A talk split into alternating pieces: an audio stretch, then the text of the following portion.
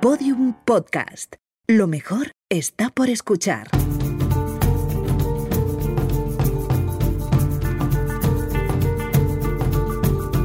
Fake news. Fake news. You are fake news. We are not going to let the fake news tell us what to do. Vivimos en tiempos de una intensa polarización política y social. En una España cada vez más fracturada por el individualismo de lo identitario, donde gana terreno un modelo de confrontación constante en el que o estás conmigo o estás contra mí. La proliferación de las fake news, el uso de las redes sociales como medio de información y no de difusión, y el contenido controlado y segmentado por algoritmos, se ha instalado en una sociedad que va perdiendo el interés por los matices. Vivimos una época en la que los grises, las dudas y las rectificaciones no están de moda. Triunfan las respuestas simples a problemas complejos.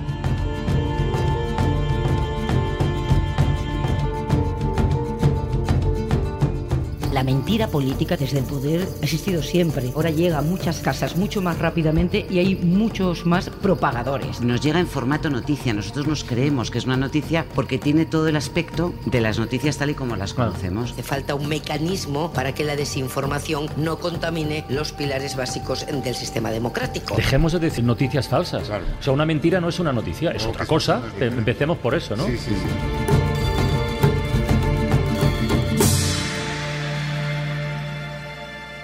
Soy Gonzo y esto es Ruido Blanco.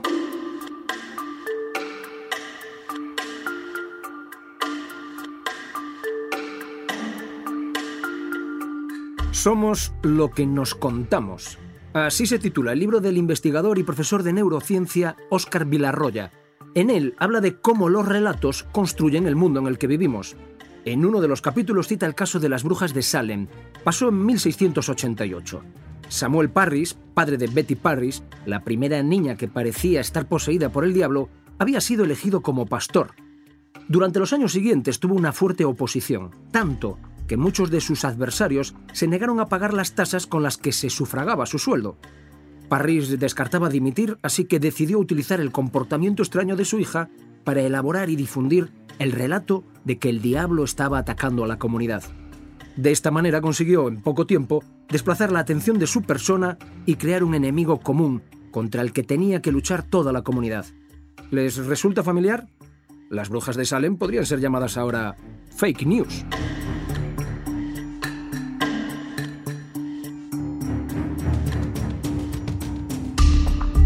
Ruido Blanco, la maquinaria oculta del poder. Un podcast de Greenpeace, producido por Podium Podcast.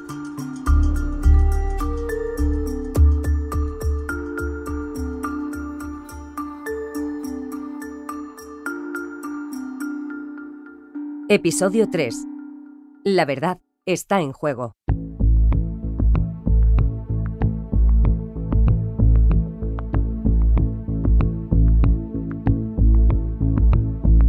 Las fake news tienen una connotación digital. Han proliferado tras la aparición de Internet y las redes sociales. Y lo que parecía al principio una mera anécdota más dentro del mundo de la información se ha convertido en un peligro real. Tras el escándalo de Cambridge Analytica a principios de 2018, saltaron todas las alarmas. Una empresa dedicada a la consultoría política obtuvo de manera ilegal información de más de 50 millones de usuarios en Facebook para identificar sus tendencias políticas y así favorecer la construcción de mensajes personalizados de cara a las elecciones presidenciales de los Estados Unidos. Bien, pues el 12 de abril de 2019 España entra en campaña para las elecciones generales del 28 de abril. Y 28 días después, las elecciones municipales, autonómicas y europeas. Semanas de saturación de información o desinformación política. No me olvido de que esto es un podcast, así que a falta de quedarnos obsoletos, les contaré cuánto poder tienen realmente las fake news, qué estrategias utilizan y qué responsabilidad tenemos nosotros como usuarios de que se reproduzcan con tanta facilidad. Pero vayamos por partes.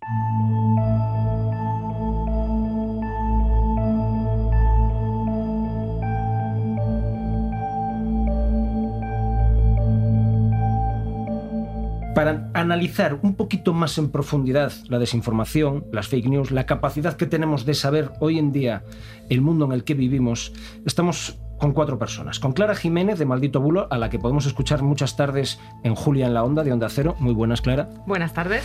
También tenemos a Pablo Simón de Politibot. Pablo, muy buenas. Hola, muy buenas. Joaquín Ortega, el director de contenidos de Neutral. Gracias por la invitación. Buenas. Y a Raúl Somateo de Greenpeace. Gracias también por estar con nosotros. Hola, buenas. Para empezar, ¿nos ayudáis a diferenciar entre una noticia falsa y lo que es la desinformación? Las noticias que componen la desinformación. Clara, por ejemplo. Bueno, fíjate que se ha hablado mucho en los últimos tiempos de fake news y de noticias falsas y ese es un término que la gente que es experta en esto preferimos no utilizar porque cuando tú dices que algo es una fake news no te estás refiriendo a lo mismo que cuando lo dice Donald Trump. Al final se ha convertido en un arma arrojadiza que utilizan los políticos contra el periodismo y no nos estamos refiriendo a lo mismo. Y por otra razón que a mí me parece que es muy importante, porque esas cosas, esas desinformaciones, esos bulos, esas paparruchas que a veces nos llegan al móvil que leemos en alguna web nunca han querido ser noticias, nunca han pretendido serlo y no les debemos de dar esa categoría. Y porque además cuando hablamos de desinformación y de bulos nos referimos no solamente a algo con formato de noticia, que es lo que nos viene a la cabeza cuando hablamos de noticia falsa, nos referimos a imágenes, a vídeos, a memes, a cadenas de WhatsApp, a audios, a una cosa mucho más amplia que se define mucho mejor con el término desinformación. Pablo. Y yo creo que eso tiene además implicaciones importantísimas porque se supone que para que una democracia funcione tiene que haber un control de la información. La información es fundamental para que los votantes se formen su opinión a propósito de la gestión de los gobiernos y de los propios asuntos y sabemos que estamos en un contexto tecnológico totalmente distinto, que la penetración de ancho de banda en España prácticamente ya es superior al 80%, que hoy los accesos a la información son eminentemente a través de redes sociales y también a través de, como se explicaba antes, cadenas de WhatsApp, Facebook, etcétera. Y por lo tanto ahora las vías de entrada han hecho que estemos en un entorno totalmente distinto, porque ya no existe una relación casi sacerdotal respecto al medio de comunicación que te mandaba la información y que no había por lo tanto comunicación horizontal. Joaquín, hablamos de redes sociales, eh, de WhatsApp, pero la desinformación también se cuela a través de los medios de comunicación. Sí, yo creo que mm, lo apuntaba Clara y lo apuntaba Pablo, eh, la desinformación y las campañas organizadas para, para, que la gente se crea mentiras han existido siempre. ¿no? La gran novedad del siglo XXI es que hay dos elementos clave, que es que la gente puede crear un medio de comunicación que aparentemente parece un medio de comunicación de referencia y que su expansión es muchísimo más fácil a través de redes. Raúl, desde una organización como Greenpeace, eh, ¿cómo os afecta a vosotros, que sois expertos en campañas, este nuevo contexto en el que nos movemos? Pues en una cosa bastante básica y es que generalmente este tipo de noticias, de bulos, como le queramos llamar, eh, dirigen los temas de los que se hablan hacia unos, unos asuntos muy específicos, generalmente en el caso de España la inmigración, Cataluña, este tipo de temas, ¿no? Entonces lo que sufrimos es que quedan fuera del debate, especialmente del debate político en periodo electoral, otros temas mucho más importantes o muy importantes también, como son el cambio climático o otros temas humanitarios que puedan tratar otras organizaciones. Gartner, la reconocida empresa consultora y de investigación tecnológica, decía en uno de sus informes que en el futuro la mitad de la información será falsa o simplemente no será información. Los medios tradicionales se encuentran actualmente haciendo malabares para mantener un modelo de negocio que no termina de funcionar. Su supervivencia se basa en las suscripciones, la publicidad y, por supuesto, en el famoso clickbait. Se ven, por tanto, obligados a generar muchas páginas vistas y así hacerse con las primeras posiciones en Google. Una dictadura de la inmediatez en la que se publican noticias casi automáticamente y sin contrastar. Y además creo que, justamente en este mismo sentido lo que estamos viviendo también es una crisis de confianza hacia todos aquellos agentes que antes nos vertebraban políticamente y nos daban información. Ahora los ciudadanos tienen una desconfianza prácticamente natural hacia los medios tradicionales. Esto es justamente lo que retroalimenta y facilita el que estos bulos, noticias falsas, se puedan extender con mayor facilidad. Pero, ¿en qué medio o fuentes de información podemos confiar y en cuáles no? Y no menos importante, ¿Cómo podemos identificar a los que nos pretenden engañar? Fíjate que la idea de meter el blockchain dentro de la cadena periodística tiene un poco que ver con eso. Yo tengo serias dudas de que eso vaya a funcionar, entre otras cosas porque la plataforma periodística con blockchain que intentaron lanzar hace unos meses ha sido un fracaso civil, pero sí que creo que en realidad tenemos que mirar un poquito más a largo plazo y pensar en alfabetización mediática y en educación digital y en enseñarle a los usuarios que cuando consumen en móvil muchas veces no ven dónde están consumiendo la noticia y que necesitan tener ciertos recursos educativos, entre comillas, para fijarse un poco más en dónde leen, en qué leen. Y luego hay una segunda parte. Está cambiando tanto el consumo que hacemos de las noticias. El 36% de la población española consume noticias a través de WhatsApp y es un número altísimo que no existe en el resto de Europa. Ese tipo de consumo genera que estén recibiendo inputs de mentiras a través de WhatsApp que nadie en los medios tradicionales les está saliendo a desmentir.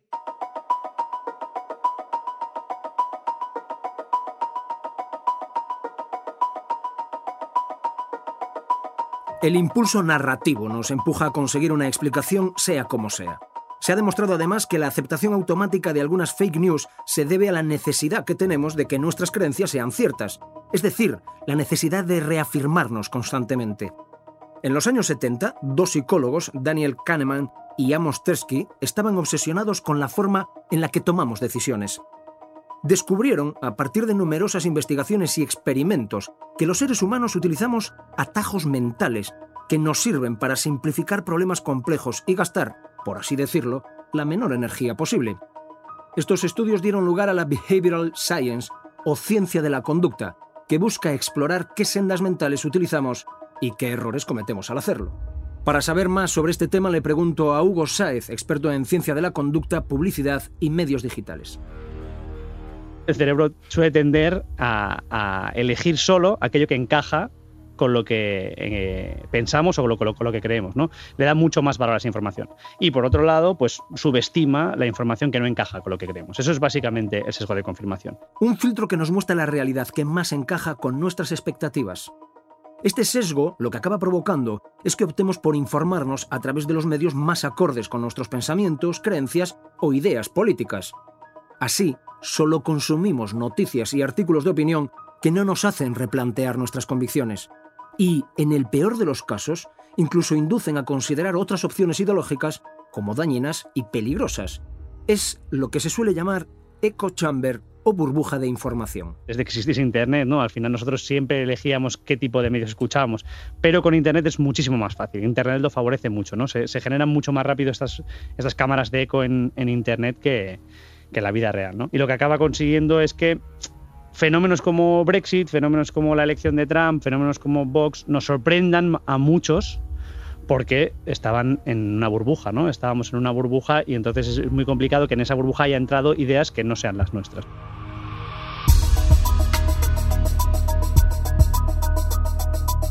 We also have more women serving in Congress. Fake news, the enemy of the people. And they are. They are the enemy of the people. Fake news. CNN. Fake. You've been hearing about with the fake news and all of that. We're going to put that We are fighting the fake news. It's fake, phony. Fake news. You are fake news.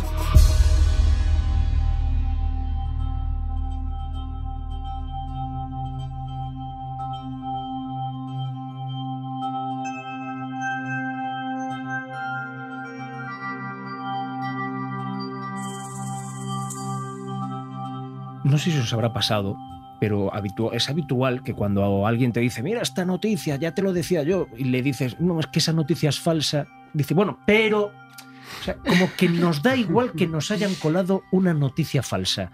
Eh, ¿Qué inclinación de la propia especie humana aprovechan los memes o las falsas informaciones para tirar para adelante, aunque te pillen? Pero desde el principio de los tiempos. Es decir, reconocemos una cosa: los oyentes, los telespectadores, los lectores autoseleccionan cuáles son sus canales de información en función de cuál le va a gratificar ideológicamente. Y por lo tanto, los lectores de izquierdas tienen determinadas emisoras, eh, periódicos y televisiones, los de derechas otros, etcétera. Eso no es extraño y los algoritmos no ayudan en ese proceso. Efectivamente, lo que lleva toda esta discusión a propósito de la generación de burbujas en las cuales tan solo escuchamos y oímos aquellos elementos que nosotros queríamos escuchar y oír previamente, lo cual yo soy un poquito escéptico y voy a intentar justificar por qué. Hay algo de, de estudios hechos en Estados Unidos a propósito de esto de las burbujas digitales en términos de polarización. Y nos hemos encontrado con algo muy curioso y es que los más polarizados no son los que están más en redes sociales, sino los consumidores de medios tradicionales sobre todo televisión, y más aún, la gente de mayor edad, las cuales consumen tradicionalmente medios de comunicación a través de, páginas web, por ejemplo, si ven un eh, diario de Mallorca, fake no sé qué.com, dicen, ah, bueno, si es un diario será verdad, no va a ser mentira. Fíjate que lo que sí que dicen los estudios también es que precisamente cuando es alguien de tu entorno quien te dice que algo es mentira, tiene mucha más eficacia como impacto en esa persona y en que corrija su opinión que si lo lee en un medio al que, del que a lo mejor no es afín. Por eso es tan importante esa creación de comunidad, de estar todos juntos luchando contra esto, de que cuando tu madre te manda algo que es mentira, tú le contestes con la evidencia de que eso es mentira. Porque además, si le, si le contestas tú, tiene mucha más eficacia que si le contesto yo. Porque a ti te conoce y te quiere. Esto que contaba Clara es lo que el sociólogo Mark Granovetter llama los vínculos débiles, y se refiere a esas relaciones y amistades con las que compartes más o menos una ideología. De ahí que los círculos conocidos tengan más poder en la difusión de las fake news, ya que nos resultan más fiables. Esto no es nuevo. George Orwell escribía, refiriéndose a la política del Imperio Británico, que el lenguaje político tiene como objetivo hacer que las mentiras suenen verdaderas. Y de un amigo o de un familiar no se espera una mentira, y menos si suena verdadera.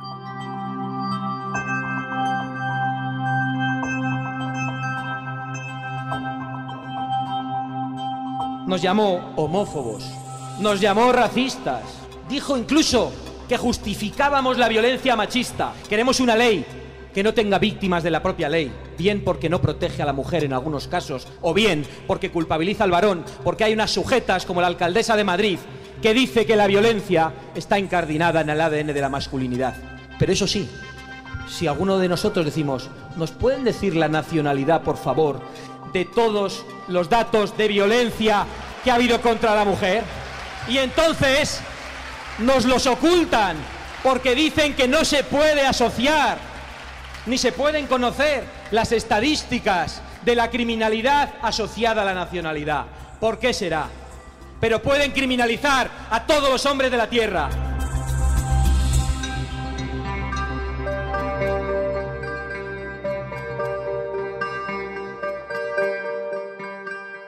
En una de estas verificaciones de datos sobre denuncias falsas, no vamos a decir qué partido lo está haciendo circular, el usuario, cuando nosotros le, le, mandamos la información al WhatsApp de la verificación que habíamos hecho con datos de la Fiscalía, del CGPJ, etcétera, nos responde. Pero esos, esos son datos oficiales, no tiene por qué ser la verdad.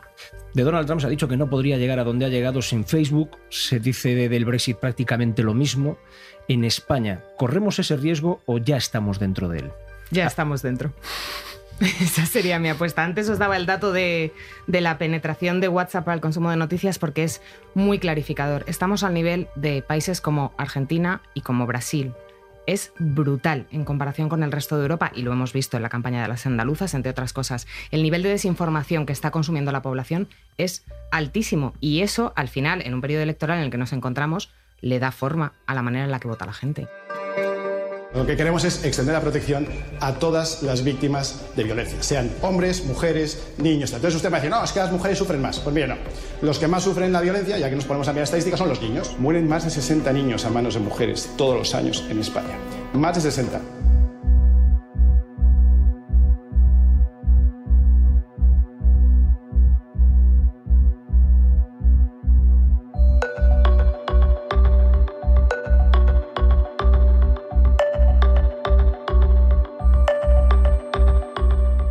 Otro de los rasgos que potencian las fake news es el pensamiento épico. Los relatos particularmente melodramáticos, hiperbólicos y exagerados que fomentan la lucha entre el bien y el mal. De esta manera pretenden, no sin éxito, manipular nuestro estado emocional y provocar sensación de ira o de miedo. Y una de las cosas que descubrí eh, estudiando sobre esto es que un psicólogo llamado James A. Russell lleva años estudiando cómo nos comportamos, depende de cómo nos, qué emociones sentimos. ¿no? Entonces él básicamente se ha hecho un modelo ¿vale? de emociones en la que clasifica lo que sentimos en base a dos ejes. ¿no? El primer eje sería cómo nos hace sentir una, una emoción, de negativo a positivo, de triste a alegre, y otro que mide cuánto nos motiva a actuar, ¿no? de pasividad a cuando actuamos realmente cuando sentimos una emoción, ¿no? que probablemente serían las mayores serían la ira y la excitación. ¿no? Entonces, observando el modelo, te das cuenta un poco de que, claro, eh, la ira y la excitación son las dos fuerzas que nos hacen más mm, actuar. Entonces, en los medios, en definitiva, se han dado cuenta de esto de manera natural. ¿no? Si tú necesitas que la gente llegue a tu medio, ¿no? entonces vas a utilizar todos los recursos a tu alcance y, al final te has dado, los medios se han dado cuenta de que utilizar noticias que despierten la ira de su público les va a hacer compartirlas más, les va a hacer entrar más en el enlace para ver el medio y esos más ingresos por publicidad y más difusión, ¿no? De ahí que sea difícil que todo lo que se diga en algunos titulares sea verdad. Funcionan como un cebo, una mentirijilla. Una investigación de un profesor del Mid Media Lab en 2018 demostró que las mentiras no solo tienden a mantenerse más tiempo en Internet, sino que también se difunden mucho más rápido que las verdades.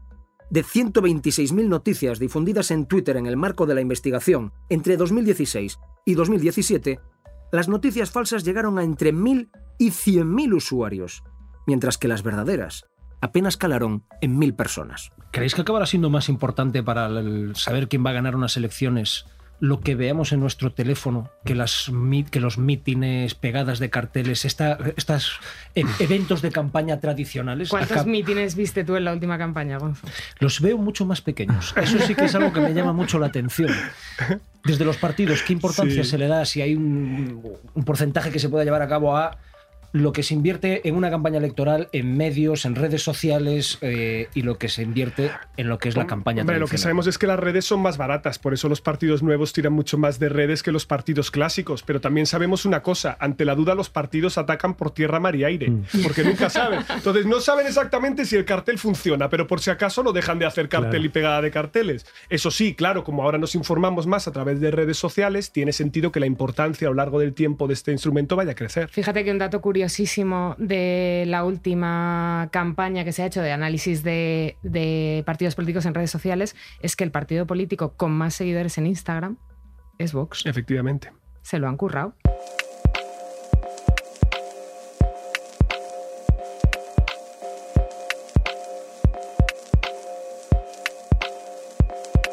Muchas de las campañas políticas que tuvieron lugar en otros países pasaron desapercibidas porque estaban ocultas.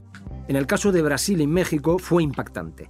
Mientras que todo el mundo estaba pendiente de Facebook, en el intramundo de WhatsApp comenzaban a reenviarse de forma masiva los mensajes y las noticias falsas. WhatsApp ha pasado de ser un sistema de mensajería de uno a uno a convertirse en un sistema de comunicación de masas clandestino, donde tienes la capacidad de enviar a lo mejor 3 millones de mensajes eh, o un mismo mensaje a 3 millones de personas distintas y que ese mensaje esté protegido por el secreto de las comunicaciones, porque WhatsApp es un canal cifrado. Entonces, cuando los medios de comunicación y la oposición se dieron cuenta de que Jair Bolsonaro estaba haciendo una campaña por WhatsApp, la campaña ya estaba tan enquistada, o sea, estaba, había echado tantas raíces que ya daba igual, y era una campaña que estaba basada en la mentira. Esta voz que escuchábamos es la de la periodista Marta Periano. Marta dio una charla que cuenta ya con más de 2 millones de visualizaciones en YouTube, en la que habla del peligro que supone dejar que nuestros móviles y ordenadores filtren libremente datos privados a Internet. Una información valiosísima y que favoreció la victoria de Donald Trump, Jair Bolsonaro o el referéndum del Brexit. Y así se fraguó el caso de Cambridge Analytica. Facebook te permite utilizar una herramienta que se llama audiencias similares. Esta herramienta te permite pues, meter tu base de datos de 5 millones de personas y si esas 5 millones de personas ocurre que tienen sus perfiles en Facebook, lo cual es altamente probable, eh, porque Facebook tiene perfiles de usuarios de Facebook y de no usuarios de Facebook. Es decir, eh, Facebook lo que hace es encontrarte personas similares porque su historial de likes, de círculo de amigos, de localización, de eh, historial pues, de trabajo, de, conciertos, de ocio, etcétera, etcétera, indica que son personas similares, pero que no se han manifestado políticamente como aliados o posibles votantes, pero que en el fondo lo son y no lo saben. Al mismo tiempo, Trump utilizó la herramienta para encontrar a personas que no votaban ciudadanos políticamente desencantados, indecisos o simplemente sin interés en votar, y así conseguir captar su atención y llevárselos a su terreno. Algo parecido es lo que llevó a cabo Bolsonaro en Brasil, y dicen los expertos que este modelo se está replicando aquí, en España. La estrategia de ciertos partidos políticos es cada vez más sofisticada. Cuentan con gabinetes especializados en generar informaciones falsas para desprestigiar a los contrincantes o desviar la atención de las noticias que no les interesan. Y después, contratan granjas de bots y tráfico en redes para esparcir estos bulos. Y no solo eso, sino que la ley española de protección de datos, en vez de defender los derechos digitales, favorece el spam electoral y la realización de perfiles ideológicos. Divide a los usuarios según su ideología política y además detecta cómo interactúan en las redes.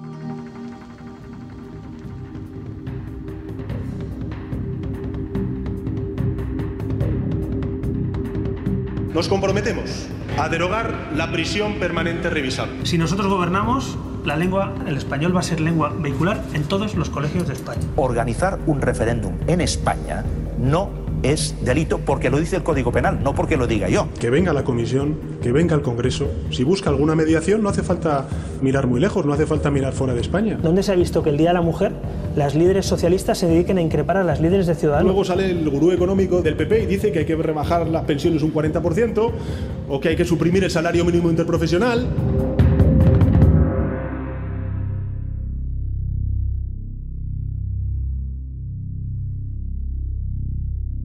Para acabar, si no os meto en un gran berenjenal, os pediría a cada uno de vosotros una posible o, qué eh, propondríais vosotros para que desde los poderes públicos se pudiese ayudar al ciudadano a no encontrarse tantas veces al día con esta situación de la que hablamos y qué consejo le daríais a la gente que nos escucha para que intente saber si lo que acaba de recibir es de fiar o no es de fiar. política pública nacionalizar Facebook. Eh, pero, pero ahora en serio, tenemos que acomodar la regulación en términos de protección de la información, porque ahora mismo tenemos un decalaje entre la información que tienen las empresas y que pueden utilizar en código cerrado, a la cual los ciudadanos no tenemos acceso, y como su instrumentalización política. Y yo creo que eso es evidente, la Unión Europea es consciente de ello y quiere avanzar en esa dirección. ¿Y qué consejo daría yo a la gente? Si no lo tienes claro, no compartas. Es el final del manual. el, el grupo de alto nivel de la Unión Europea eh, desaconsejaba legislar en este tema porque, porque el riesgo de ponerse a legislar y censurar era muy alto. ¿no? Hmm. Entonces, Sí.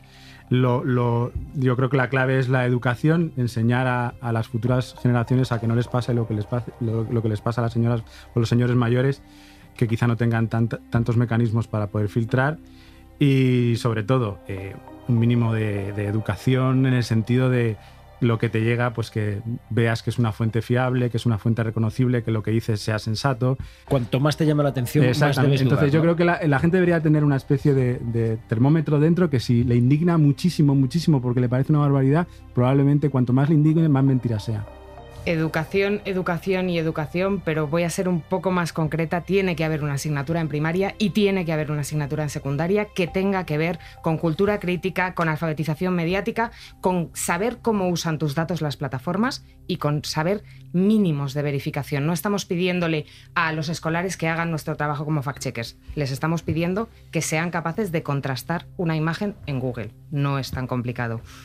Y luego, es verdad que en algún momento tendremos que regular. Yo estaba en el grupo de alto nivel de la Comisión Europea y nuestra conclusión inicial fue no podemos regular esto porque entre la censura y la legislación antibulos la línea es muy delgada y hemos tenido ideas en este país del tipo Ministerio de la Verdad, lo cual Mm. nos lleva a preocuparnos un poco por dónde quieren ir los tiros, pero es verdad que el tipo de legislación que apunta Pablo de, bueno, ustedes tienen los datos de los ciudadanos y tenemos que ponerle un límite a cómo los comercializan, sí es una posibilidad. Y eso es legislar a las plataformas, no a la información.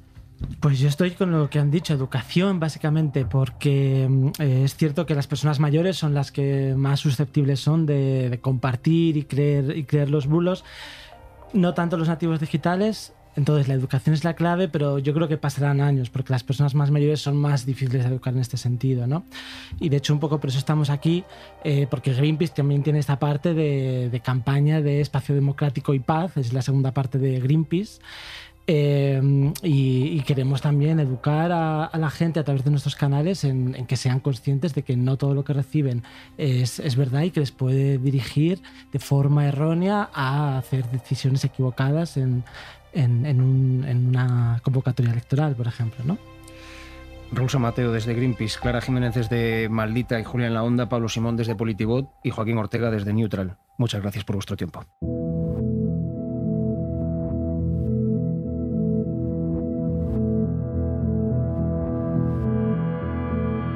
Tras esta mesa redonda, intentamos ponernos en contacto con Facebook y Twitter en España.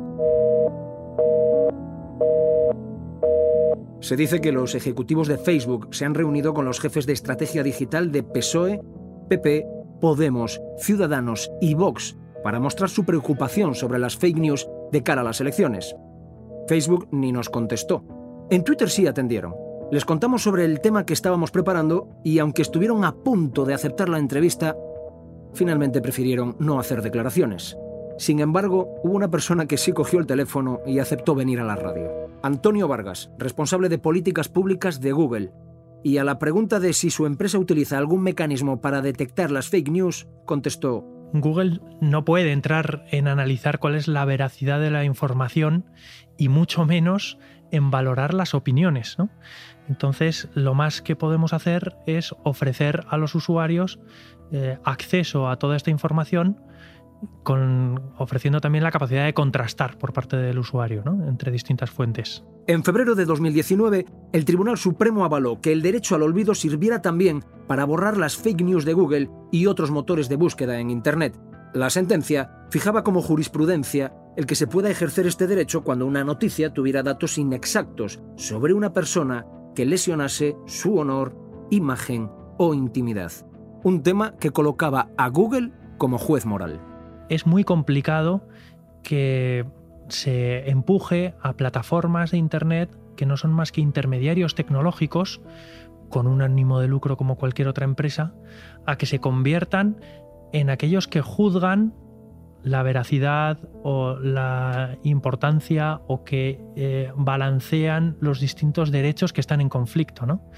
Este es, eh, esta es una labor que no le debe corresponder a una empresa y, por lo tanto pues creemos que aporta mucha seguridad el tener la intervención de los tribunales indicando cuál es la acción que deben tomar las empresas.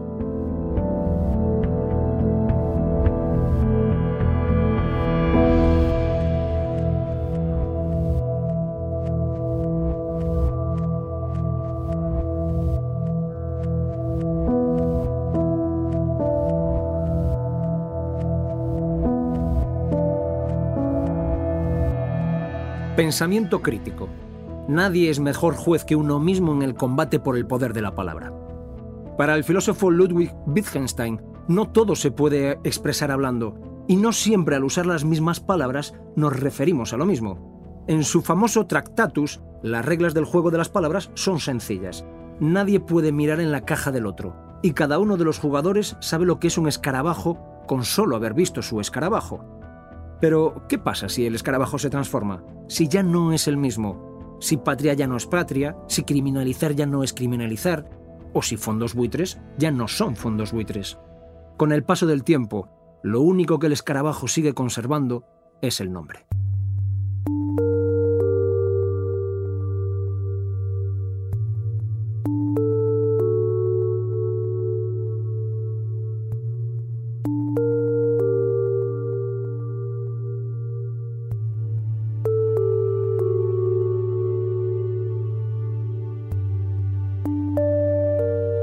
Solo espero que no ocurra lo que vaticina Juan José Millás en una de sus columnas en El País Semanal. Con las noticias falsas acabará ocurriendo lo mismo que ocurrió con las drogas, que su persecución estimuló su tráfico.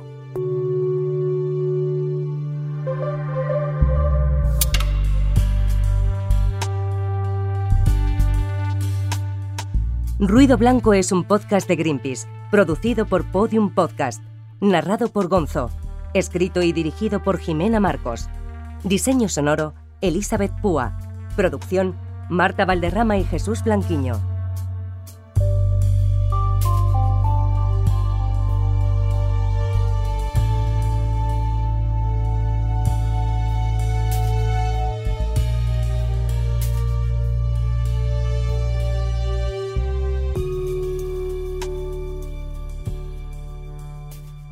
Todos los episodios y contenidos adicionales en podiumpodcast.com y en nuestra aplicación para iOS y Android. Síguenos en arroba podiumpodcast y en facebook.com barra podiumpodcast.